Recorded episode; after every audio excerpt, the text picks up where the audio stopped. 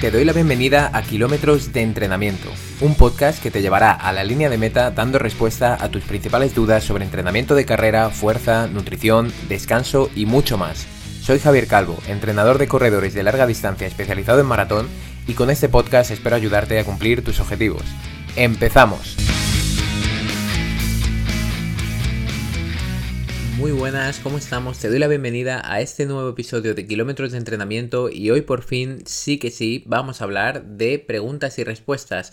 Tres preguntas que vamos a dar respuesta y antes de comenzar me gustaría darte las gracias porque hace tres episodios o cuatro aproximadamente comenté que si podíais mandarme algún audio pues os lo agradecería y así ha sido porque en base a ese episodio estos audios son los que permiten que hoy tengamos este episodio de preguntas y respuestas. Muchas veces yo los temas que escojo para el podcast pues son de problemas con mis deportistas, eh, cosas o temas que hemos hablado, también de carreras, de entrenamiento o cosas que me preguntáis a través de redes sociales, en Instagram por ejemplo, que es donde estoy más activo, a través de email incluso, y con eso pues digo, hombre, pues las dudas pueden ir por aquí, este tema de la fuerza no queda muy claro muchas veces, he visto este error en uno de mis deportistas y creo que es un punto que lo puede estar cometiendo muchísima gente, este error en concreto, entonces en base a eso es como voy diseñando también los contenidos del podcast. Pero estos audios son muchísimo más directos y hoy vamos a hablar de tres dudas grandes que sería el interés que puede tener una prueba de esfuerzo, sobre todo en corredores con cierto sobrepeso, pero en general también de la prueba de esfuerzo, por qué nos puede servir y en qué riesgos estamos normalmente cuando hacemos actividad intensa. Otro punto importante es el CrossFit y el entrenamiento de larga distancia y si realmente son compatibles o no y en qué momento del año o de la temporada o de la distancia, el tiempo que nos queda para llegar a esa carrera o ese reto que nos proponemos, por ejemplo un maratón, si el CrossFit nos va a venir bien, y veremos para qué cosas nos viene bien y para qué cosas a lo mejor no viene tan bien. Y también en esta pregunta nos comenta de un complemento con la natación, ¿no? Si la natación va, eh, nos vale, perdón, como entrenamiento cruzado. También los últimos dos puntos será acerca de también de entrenamiento cruzado, ¿no? De si la bicicleta nos puede servir, que bueno, que muchos a lo mejor estáis pensando, sí, sí nos sirve, pero ¿en qué sentido? ¿Cuánto? Si tengo que hacer 40 minutos de carrera, hago 40 minutos de bici, ¿me vale? ¿No me vale? ¿Cómo lo tengo que hacer y con qué objetivo? Si estoy lesionado, si lo único que quiero es sumar más minutos de carrera, o sea, más minutos de ejercicio, ¿Cómo podemos hacer eso si corro en montaña? ¿Qué hago con la bici? ¿Me voy a la montaña? ¿Me subo a un puerto? ¿Cómo lo podemos hacer básicamente? Y por último, una pregunta que me parece interesante con un dispositivo nuevo, que ya sabemos que esto de los aparatitos nos gusta mucho, que hace tiempo salieron unas pesas que se sitúan en el empeine, un dispositivo que parece mejorar diferentes factores a nivel de carrera. Así que no me enrollo más, vamos con ello, vamos con la primera pregunta, en este caso hablando de pruebas de esfuerzo.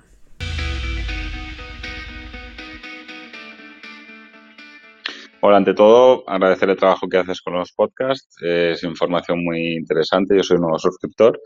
Y mi pregunta es la siguiente. Para que tengas una fotografía, una idea, soy una persona que en los últimos tres años, a raíz de la pandemia, ha estado teletrabajando. De hecho, he sido teletrabajando. Mido 1,92, tengo 35 años y peso 100 kilos. ¿vale? Eh, llegué a los 115, ahora estoy con régimen y empiezo a hacer deporte.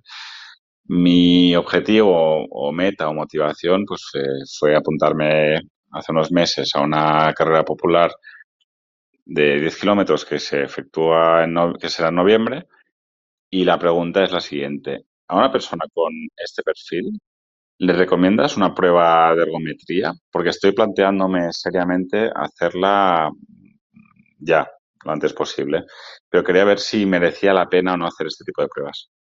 Bueno, espero no haberme explayado mucho. Gracias de nuevo y adiós. Vale, genial. Pues en este caso tenemos que tener en cuenta algunos otros factores más allá de que puede ser una persona que tenía cierto sobrepeso y va mejorando. También es una persona que tiene una altura bastante considerable y por eso, claro, la relación que pueda disminuir en el peso quizás no debe ser tanta como a lo mejor una persona con menos estatura. Y como siempre digo, espero no haber llegado tarde a la respuesta. De hecho, en este caso en concreto le envié un email diciéndole la respuesta que iba a dar en el podcast para que no tuviera que esperar a escucharlo por aquí. Así que igualmente muchas gracias por la pregunta y la prueba de esfuerzo. Sí, en general siempre es recomendable realizar una, una ergometría o prueba de esfuerzo y esto consiste en realizar un electrocardiograma a lo largo de la realización de un esfuerzo controlado. Por otro lado, tenemos la espirometría. En ese caso, la ergometría sería para el corazón, la espirometría para la capacidad pulmonar. Estas dos juntas son lo que sería más la prueba de esfuerzo deportiva. Pero nos vale simplemente un electrocardiograma en esfuerzo para saber si tenemos o para descartar algún problema. Sí, sí nos vale. ¿Vale? Que esto mucha gente me ha preguntado, ¿necesito hacerme la prueba respiratoria? No. No es obligatorio, pero puede ser más interesante. Y en muchos seguros simplemente realizan la prueba de esfuerzo a través de la ergometría, de la evaluación a través del electrocardiograma de cómo está tu sistema cardiovascular durante un esfuerzo. El ejercicio en este caso, y vamos un poco a una reflexión que he querido hacer a raíz de este caso en concreto, el ejercicio siempre va a ser beneficioso en estas personas que queréis disminuir vuestro peso corporal y no solo por el peso, sino mejorar vuestra composición corporal y vuestra calidad de vida. Siempre va a venir bien en estos casos y siempre en general. El ejercicio es bueno. O sea que el mensaje de no corras porque tienes sobrepeso y a lo mejor tus rodillas van a sufrir es realmente contraproducente. En muchos casos, que quizás no es exactamente este, pero yo lo comento porque creo que es uno de los puntos importantes, hablamos de personas con grandes problemas derivados de un peso muy alto y generalmente un peso en forma de grasa tanto corporal como visceral, siendo esta última aquella grasa que está adherida a, los, a, las paredes de los órganos y que es potencialmente muchísimo más peligrosa que esa grasa que me miro en el espejo y tengo ahí cierta grasa, tejido adiposa, a lo mejor abdominal y no me gusta efectivamente, por ejemplo, pero lo más peligroso sería la grasa visceral. Por eso estos mensajes de estás obsesionado con el ejercicio, pero ¿qué te ha dado ahora de repente? Te estás volviendo loco.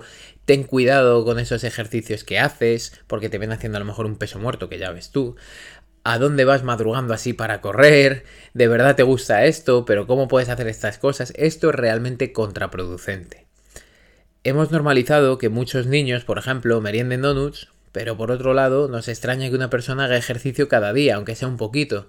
Seguramente si estás escuchando este podcast mm, seas un poquito más de los míos y a lo mejor estés ahora con esto que he comentado de acuerdo conmigo, así que no quiero bombardearte demasiado con estas cosas, con estos ejemplos, pero en determinados momentos es sorprendente lo equivocados que estamos y lo, que, lo equivocadas que están algunas personas y lo sumidas que están en un modo de vida estresante, sedentario y, y los rodeados también que estamos de productos insanos y antinaturales. Y una vez dicho esto, pues ya cuento hasta tres y ya me calmo y empezamos con una explicación de esta parte un poquito más científica. He querido contestar a la pregunta que nos dejaba el oyente, el suscriptor, dando respuesta a dos preguntas que yo me he inventado, ¿no? La primera sería, ¿por qué todos los corredores deberíamos hacernos una prueba de esfuerzo? Y la siguiente pregunta sería, ¿por qué en un caso de una persona con cierto sobrepeso o incluso con obesidad es aún mucho más importante, ¿no? La primera, ¿por qué todos deberíamos hacer una prueba de esfuerzo? Quizás esta respuesta te parece muy simple, y lo es, y digamos por salud, y sobre todo para descartar problemas que a veces se producen exclusivamente a altas intensidades. Para explicarte esto de problemas que se producen exclusivamente a altas intensidades, te voy a dar un ejemplo que una vez me, me dio mi amigo Edu, que creo que muchas veces escucha el podcast, es de mis pocos amigos que sé que lo escucha porque le gusta esta parte del entrenamiento de running. Mis otros amigos no, no corren tanto como yo, ni siquiera a muchos no les gusta. Y mientras él trabajaba, mientras Edu trabajaba en el laboratorio de fisiología de la Facultad de Ciencias del Deporte de la, de la Universidad Politécnica de Madrid, donde estudié yo en ese momento, yo le conocía, y hablando pues de estos temas, me comentó que le hacía las pruebas de esfuerzo y que le sorprendió mucho el caso de una triatleta que estaban realizando una prueba de esfuerzo y se dio cuenta de que era muy importante tratar de llevarles a su máximo, a su 100%, a ese pico de frecuencia cardíaca máxima lo más cercano posible. ¿Por qué? Porque en el caso de esta deportista encontraron una arritmia al 94% de su frecuencia cardíaca máxima. ¿Eso qué quiere decir? Si no lo hubieran llevado allí, durante esa prueba de laboratorio, que muchas veces no te llevan hasta allí en las pruebas de laboratorio, hacia, esa intensidad, ahí hay que aclarar que realmente tú realizas un deporte intenso, que dices, no, corro un maratón a baja intensidad, igualmente el maratón, por ejemplo, es una barbaridad, o sea, a nivel de frecuencia cardíaca puede aumentar muchísimo. Y en este caso, mucho más, ¿no? Porque estamos hablando de personas de alto rendimiento, como el caso de la triatleta que comentaba mi amigo Edu, y nosotros también muchas veces vamos a realizar entrenamientos de series, o sea que vamos a, a trabajar en un rango de frecuencia cardíaca muy amplio, desde muy abajo hasta muy, muy, muy arriba. Entonces, revisar todos esos puntos que pueden ocurrir a lo largo de todo el espectro de nuestra frecuencia cardíaca es muy, muy importante. Ya sabes que si mides tus pulsaciones, por ejemplo, lo que comentaba antes del maratón, ¿no? Porque dices, no, si yo en una maratón la corro a baja intensidad, bueno, depende. Porque claro, a lo mejor tú a los 10 kilómetros del maratón miras la frecuencia cardíaca y vas a baja intensidad, efectivamente. Pero si mides la intensidad por pulsaciones, vas a ver como a lo mejor en el kilómetro 36 del maratón, tú ya no estás a baja intensidad. ¿Por qué? Ya lo hemos hablado alguna vez, ¿no? Del fenómeno de la deriva de la frecuencia cardíaca, que la frecuencia cardíaca va aumentando y aumentando y aumentando y aumentando. ¿Y esto por qué se produce? Porque en ese momento, en este kilómetro 36 que he comentado, lo que ocurre es que hay un daño muscular, por ejemplo, derivado de los 36 kilómetros que ya llevas a las espaldas, que significa que tu sangre está a muchas más cosas que exclusivamente en darte energía a ti y en hacer el transporte de ese oxígeno. Está a muchísimas más cosas. Por lo tanto, tu corazón debe latir más para tratar que tú sigas realizando la misma actividad. Entonces, este punto es muy interesante. Hay marcadores que se evalúan de estresores tras un maratón como el cortisol que tras la maratón se disparan. Es algo normal, pero muchas veces pensamos, bueno, he hecho el maratón, pues ala, ya está, perfecto, yo me encuentro bien. Sí, bueno, que tú te encuentres bien o más o menos bien no significa que hayas recuperado bien. Entonces, incluso ya vamos, el ejemplo, por ejemplo, de las muertes súbitas en diferentes deportes y de personas que, cada vez cuanto más personas se van presentando a maratones más populares hay más accidentes cardíacos. Yo sí que lo asocio muchas veces a eso, ¿no? A que hay muchas personas que corren, muchas más personas que corren maratones y largas distancias que hace 10 años, por poner un ejemplo, y no te cuento ya que hace 25 o 30 años. Entonces esto es importante, tenerlo en cuenta, realizarlo. Es relevante una vez al año, a lo mejor una vez al año no hace falta, pero como mínimo una vez eh, cada tres años te diría, y si puedes hacerlo una vez al año, mejor aún, pero tener cierto control y saber que estás bien a día de hoy. Y ahora vamos a por el siguiente punto. ¿Por qué las personas con mayores niveles de grasa tienen más riesgo de tener un problema coronario, ¿no? En este caso, llegamos al kit de la cuestión y yo creo la pregunta del oyente venía, creo, un poquito por ahí, ¿no? El decir, oye, estoy bajando peso, mi objetivo es perder un poquito de grasa y me da un poco de miedo. O sea, quiero saber si realmente esto puede ser un problema y puedo tener problemas cuando estoy entrenando. Y no es que solamente debamos hacernos una prueba de esfuerzo si queremos tener la seguridad de poder hacerlo, sino que si tenemos cierto sobrepeso, el riesgo de sufrir un accidente cardiovascular aumenta. Leo la siguiente frase directamente de un estudio realizado en la Revista Española de Cardiología, y es lo siguiente. Estudios epidemiológicos han demostrado que la obesidad es un factor de riesgo mayor de enfermedades cardiovasculares, incluidas la enfermedad coronaria, la insuficiencia cardíaca, la fibrilación articular, las arritmias ventriculares y la muerte súbita. También se la considera factor causal de hipertensión, diabetes tipo 2, enfermedad articular degenerativa, apnea obstructiva del sueño, dislipemia, reflujo gastroesofágico, hígado graso no asociado al alcoholismo y muchas otras formas de cáncer. El tratamiento de la obesidad representa un gran gasto para el sistema de salud, el continuo aumento de su prevalencia ha alertado a funcionarios de salud pública, epidemiólogos y economistas esto es el punto que debemos tener en cuenta. Esto es lo que nos comenta la revista española de cardiología. Quizás la última coletilla sobraba, pero repito la primera, la que quizás estamos hablando de aquí.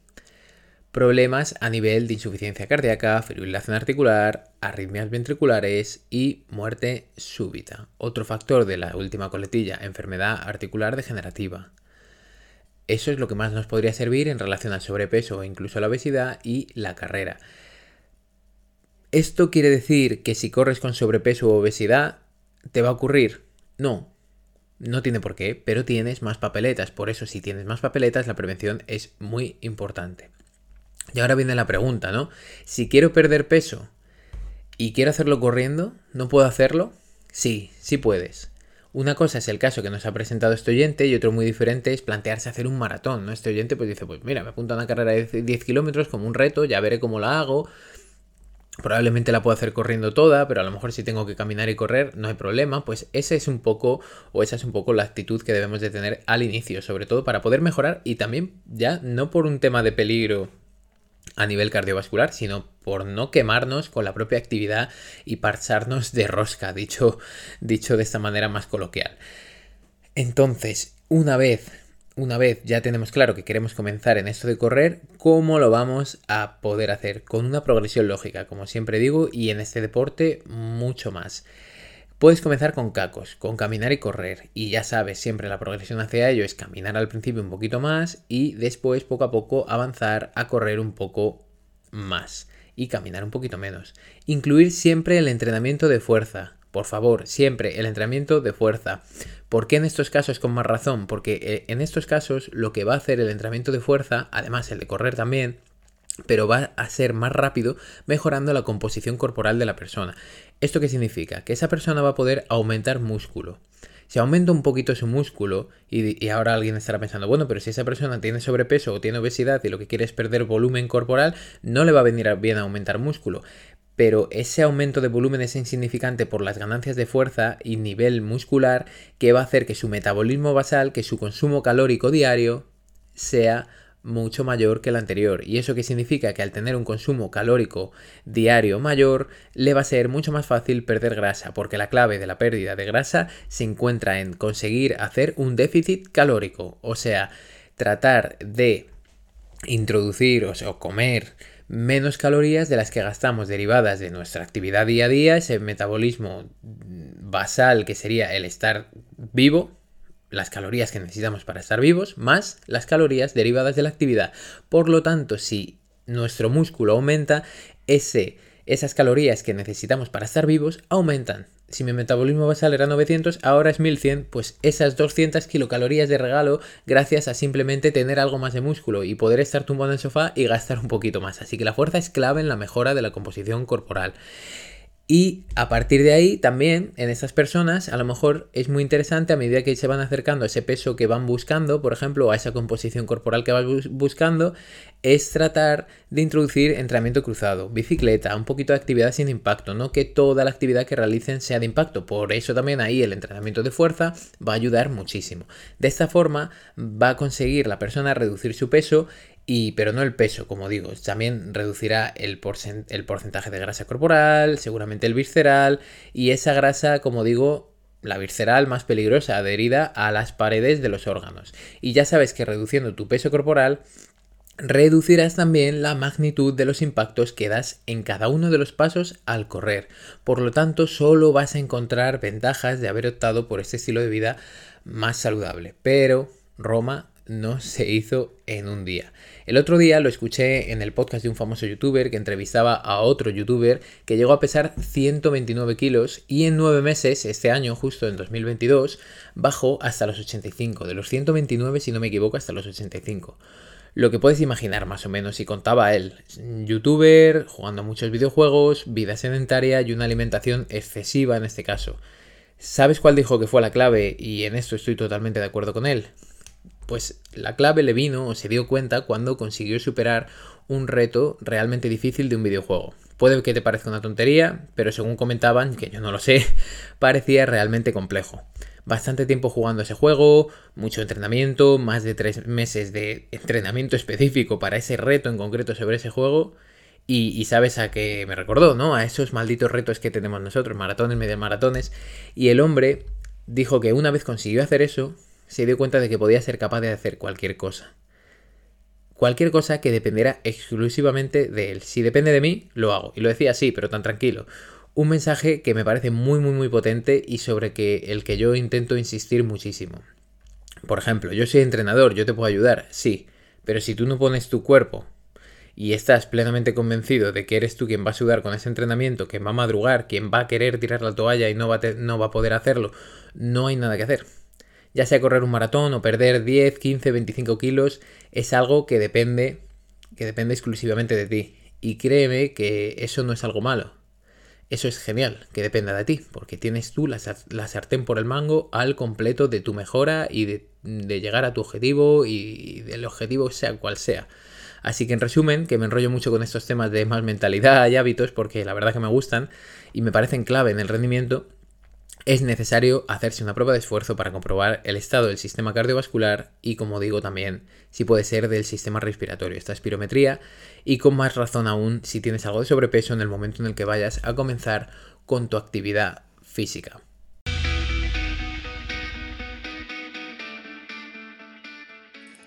Hola Javi, bueno, lo primero, enhorabuena por el programa. Eh, yo te quería plantear eh, dos dudas. La primera, eh, bueno, las dos relacionadas con el entrenamiento cruzado. La primera es meter el CrossFit en los entrenamientos de carrera. yo, por ejemplo, voy a CrossFit, sí que he estado en verano yendo más y metiéndole caña. Ahora me estoy preparando la maratón de Valencia y varias medias maratones y el problema que encuentro es la cantidad de agujetas que te produce el CrossFit porque cada vez mueves un músculo.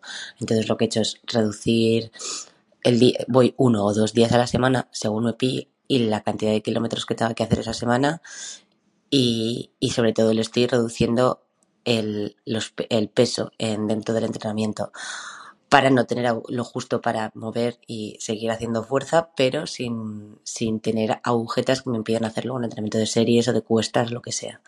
No sé qué tal lo ves. Y luego eh, el siguiente entrenamiento cruzado que he introducido en la preparación es la natación. Eh, con el objetivo de mejorar sobre todo la capacidad de, de respiración y así. No sé qué tal lo ves. Venga, muchas gracias. Vale, genial. Pues muchas gracias por tu pregunta. Y es cierto que en este caso el CrossFit sí puede dejar esa sensación a nivel de agujetas. ¿Por qué? Porque muchas veces las agujetas se producen cuanto más cerca estamos del fallo muscular y de hecho el CrossFit se basa muchas veces, muchas veces en este enfoque, ¿no? En, en estar cerca de ese fallo muscular e incluso las agujetas también se producen durante esos movimientos excéntricos que igual en el CrossFit como en cualquier otra disciplina, como el correr tiene muchísimo componente excéntrico y otras disciplinas, los saltos y las recepciones de esos saltos tienen muchos componentes excéntricos, pero el CrossFit también va a hacer que se produzcan esas agujetas. Entonces va a depender también muchísimo del planteamiento que se haga en CrossFit. Yo en ese sentido no soy experto y no puedo juzgar todo lo que ocurre en los diferentes box de CrossFit, pero creo que me gustaría abordar esta pregunta, aparte de haber dado este pequeño punto sobre las agujetas y por qué es normal que realizando CrossFit tengamos agujetas y que no va a ser tan beneficioso para los días posteriores de carrera, me gustaría reforzar esos puntos positivos que tiene el CrossFit y comentarlos aquí y por qué es interesante para corredores y también los puntos que pueden tener negativos también para corredores porque es así, porque no es un entrenamiento de fuerza específico para correr un maratón. Y eso es algo lógico y que tenemos que tener en cuenta. Otra cosa es que a ti te guste y lo quieras hacer y complementarlo con correr maratones, que puede ser complementario, pero no va a ser lo mejor. Puntos positivos. Para mí, que tiene el CrossFit y que lo veo muy interesante en corredores. Comienzas a entrenar fuerza. Y ahí dirás, vale, Javi, pues otra vez ya estamos con la fuerza. Sí, es cierto, pero al menos vemos que el entrenamiento de fuerza suele ser uno de los fallos en muchos corredores. Pues al menos ya este corredor o corredora ya lo entrena, por como mínimo ir a CrossFit. Así que eso ya es interesante. ¿Qué puede ser interesante de esto, no? De este punto de comenzar a entrenar fuerza y hacer fuerza. Pues obtienes todos los beneficios de la misma, vas ganando esos rangos, te puede servir también como una fase general para ganar esos rangos de fuerza para estar durante esa fase general y poder decir, vale, cuando quiera dar el pistoletazo de salida a mi entrenamiento específico, en este ejemplo, ¿no? De maratón, voy a poder tener unos rangos buenos de fuerza y voy a poder enfocar con mayor seguridad mi carrera y todos los kilómetros que quiero y a lo mejor que tengo que asumir para ir a ese maratón con garantías. Vas a sentir también, cuando vayas a CrossFit y seas constante con ello, todas las mejoras que se traducen o que van de la fuerza a tu carrera. Como digo, luego entraremos en esos puntos negativos a nivel quizás más metodológico, qué enfoque siguen, qué ejercicios hacen normalmente en el CrossFit y por qué no nos pueden venir tan bien en según qué momentos. Pero lo que estoy seguro es que si tú no entrenabas fuerza y empiezas a ir al CrossFit y en tres meses y sigues corriendo, en tres meses ya te digo que vas a notar que corres mejor. Vamos, pongo la mano en el fuego, o sea, estoy seguro. Te das cuenta también, cuando lo introduces, de que es un gran complemento y ya empiezas también a, a ver, a evaluar esto que nos comentaba la suscriptora, ¿no? Es decir, oye, es que me noto más pesada cuando el día después de hacer CrossFit, o el día antes, o descanso peor, o descanso. Pues estas cosas también las vas valorando y vas conociéndote un poquito más en una disciplina diferente a correr, que es la fuerza, y ver también cómo tu cuerpo reacciona ante ese estímulo. Otro punto positivo es que aprendes las técnicas de los ejercicios y además te corrigen.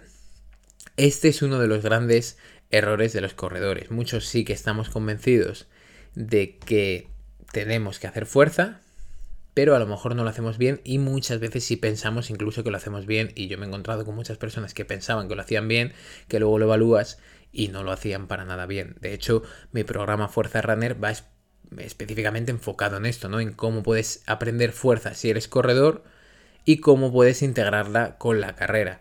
Entonces, yo también siempre he detectado uno de los grandes problemas ahí, en cómo realizar las técnicas, pero no solo las técnicas, sino el tener unas nociones más allá de cuatro cosas y saber trabajar, por ejemplo, con pesos, que se le tiene mucho miedo a esto y todo. Ahora lo iremos comentando todo un poquito a poco. En cuanto a lo de las técnicas, claro, pues te enseñan las técnicas de los ejercicios y ejercicios tan importantes para nosotros, para los corredores, como las cargadas, como pesos muertos, como sentadillas, que son súper importantes y son la base del entrenamiento de fuerza de muchos deportistas, pero sobre todo de los corredores. Y este punto, como digo, este punto va a ser clave y determinante en tu mejora y en que a lo mejor, vale, estuviste yendo a CrossFit y luego decidiste hacer un entrenamiento más enfocado en carrera a nivel de fuerza, pero al menos esas bases ya las tienes. También por otro lado, otro punto positivo es que según qué tipo de sesiones se realicen allí, te pueden servir como un entrenamiento cardiovascular, como un impacto también a nivel cardiorrespiratorio, un impacto similar, con muchas comillas, al entrenamiento de carrera. Otro punto positivo que yo sé que lo trabajan en muchos box, hay mucho trabajo de movilidad y por lo tanto ese trabajo de movilidad siempre va a venir bastante bien como escuchaste hace unos pocos episodios el mes pasado cuando hablaba de la importancia de la movilidad en el entrenamiento de fuerza. Pues en CrossFit normalmente se le da bastante importancia durante el calentamiento y a la hora y en el momento previo de realizar los ejercicios.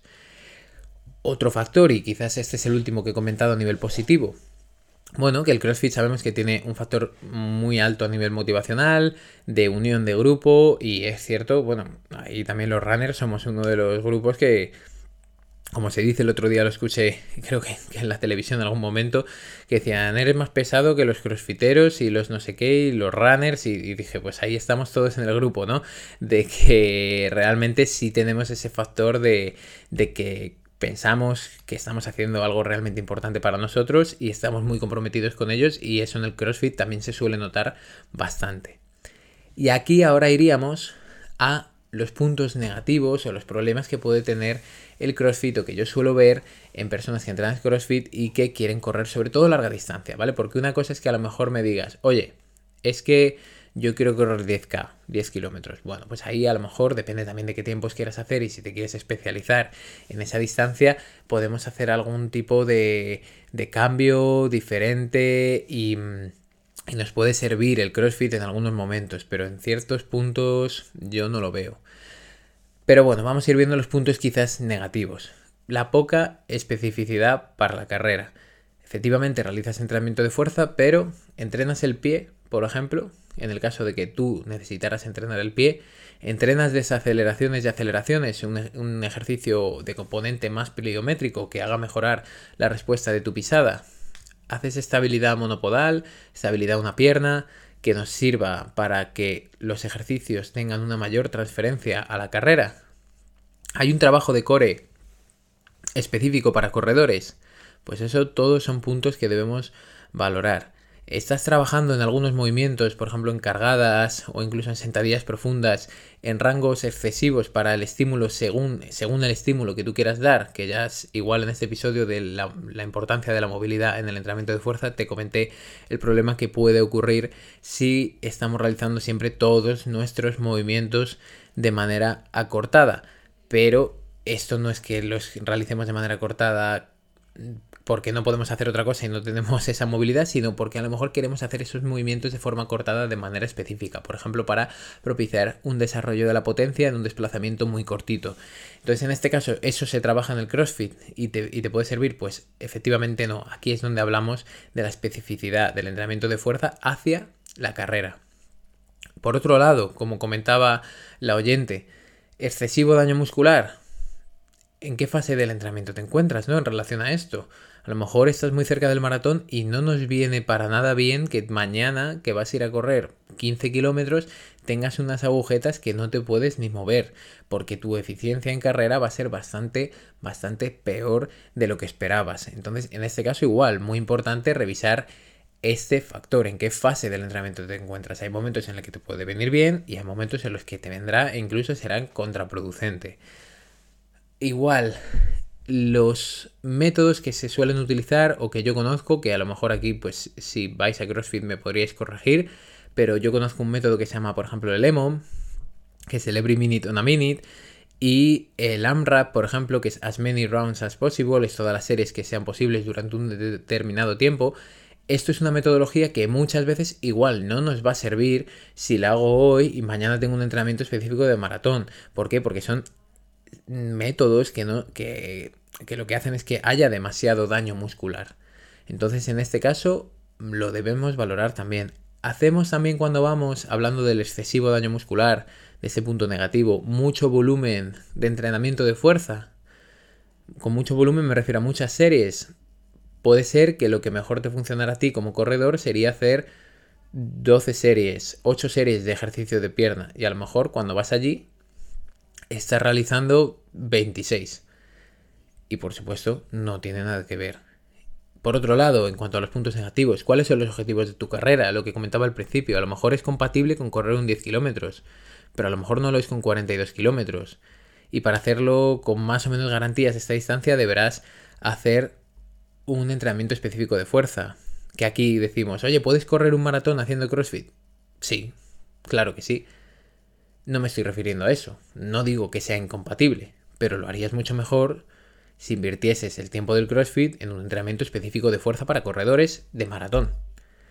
Entonces, en este caso, como digo, creo que hay cosas muy buenas, muy, muy positivas y que puestos a, a, elegir, ¿no? Entre hacer CrossFit y carrera o solo hacer carrera, CrossFit sin dudarlo estoy seguro, por solamente los beneficios que tienes del entrenamiento de fuerza. Y ahí ya tú que controles tus cargas y que vayas viendo un poco a nivel de sensaciones. Así que este punto, como digo, muy, muy relevante y creo que es algo bastante común y lo entiendo porque creo que muchas veces los retos y ese punto de superación van un poco de la mano. En el caso de la última pregunta que nos hacía la oyente aquí, si el nado es una buena opción, esta va a ser una respuesta bastante más corta. Sí, el nado sí es una buena opción, principalmente porque te va a dar un beneficio a nivel articular. El nado, por su. por esa mm, situación o. no sensación, porque es una realidad, ¿no? Como ese trabajo, digamos, en ingravidez en el agua, va a dar bastante beneficio a la densidad del cartílago articular, cosa que cuando corremos también se beneficia, que pensamos que siempre destruimos cartílagos cuando, cuando corremos y no es así, pero este es un estímulo bastante constructivo para la articulación, o sea que es muy bueno. También a nivel respiratorio te puede ayudar, efectivamente, como decía el oyente en la pregunta, y también es fácil para dar estímulos de baja intensidad en el nado. Podemos ir allí, hacer esto, tener estos beneficios a nivel articular y que realmente estemos también haciendo un ejercicio de baja intensidad que nos viene muy bien, que a lo mejor en carrera no somos capaces de realizar o ir tan a baja intensidad. Así que el nado puede ser una muy buena opción para hacer un entrenamiento cruzado.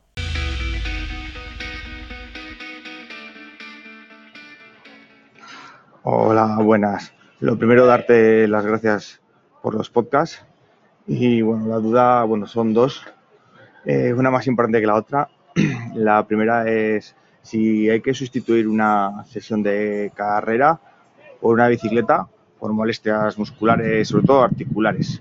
En mi caso estoy operado de rodilla y a veces me molesta. Eh, la sustituiríamos el mismo tiempo de bicicleta de que de carrera, mismas, mismas pulsaciones. Si es el día que te toca montaña, sería conveniente hacer un par de puertos o más o menos como lo planearías. Eh, la segunda es una opinión personal tuya. Bueno, eh, ¿qué opinas sobre los, las pesas estas que se ponen en el empeine? Los Power in Steve o, algo así se llaman. No sé si has trabajado con ellos y qué opinión te merecen. Muchas gracias.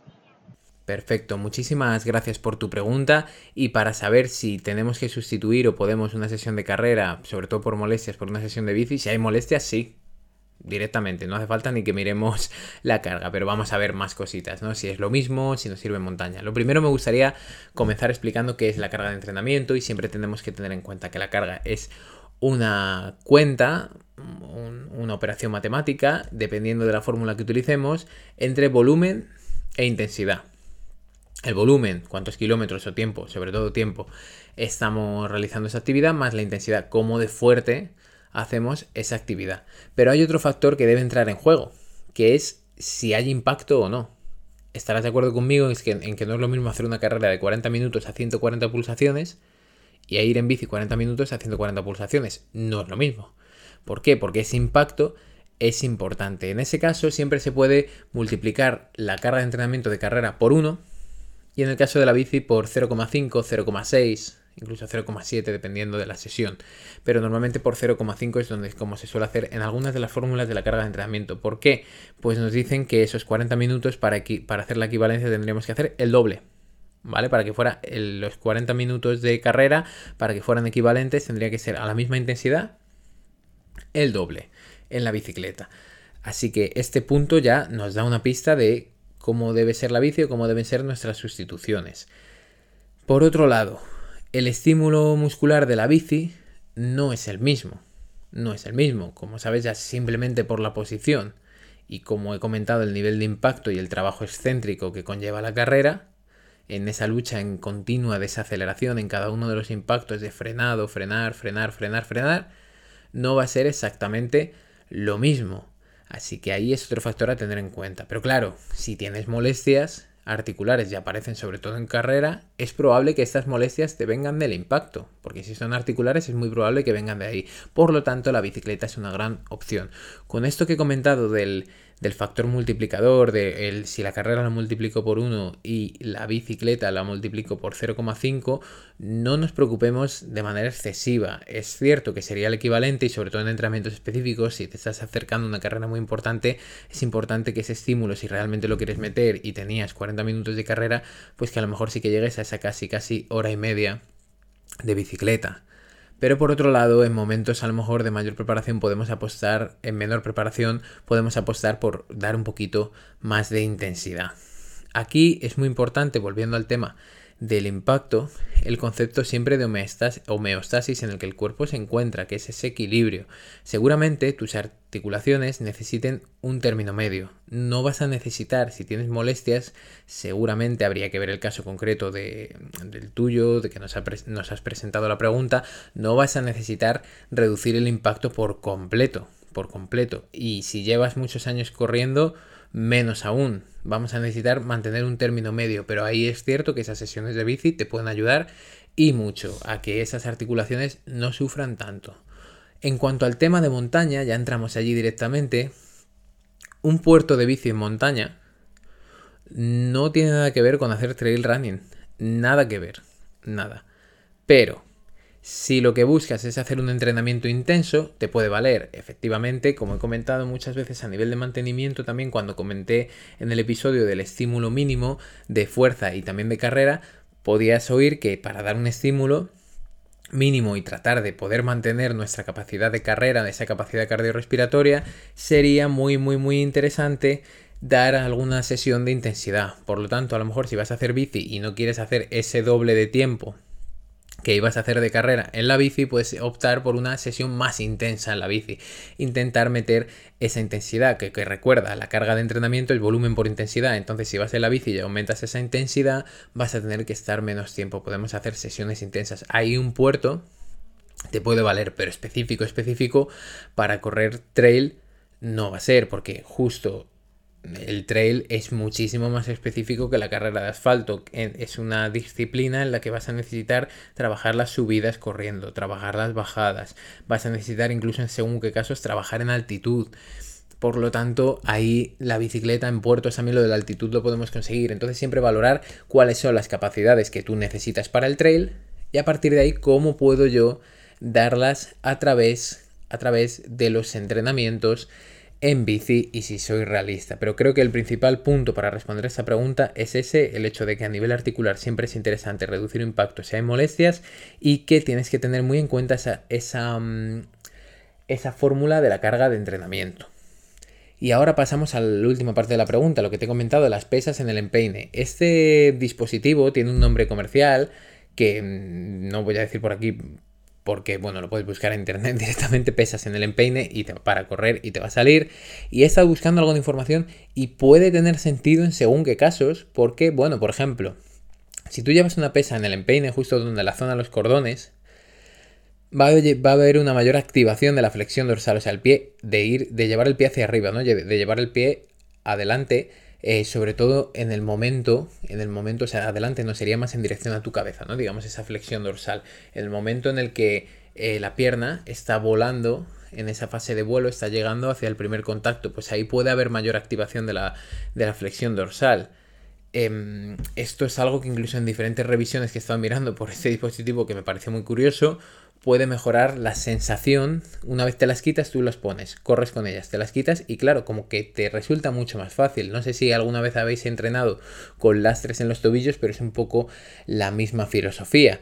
En el sentido, si yo salto con 2 kilos en cada pierna, son 4 kilos de más, cuando me lo quitas parece que vuelo y efectivamente incluso el, el, aumento del salto se puede producir. Eso es algo temporal, es algo que nos sirve ya para toda la vida, eso es un poco lo que está por ver en estos dispositivos pero esa sensación de activar mejor esa zona, tener un mejor armado de la pierna libre, que la pierna libre cuando vaya a llegar al contacto vaya un poquito más activada, parece que sí que efectivamente ocurre. Al mejorar este armado, podría mejorar también el impulso, ¿no? El llegar de una manera mejor a contactar y que el impulso también fuera mejor porque somos un poquito más conscientes de ese movimiento eh, de nuestro pie.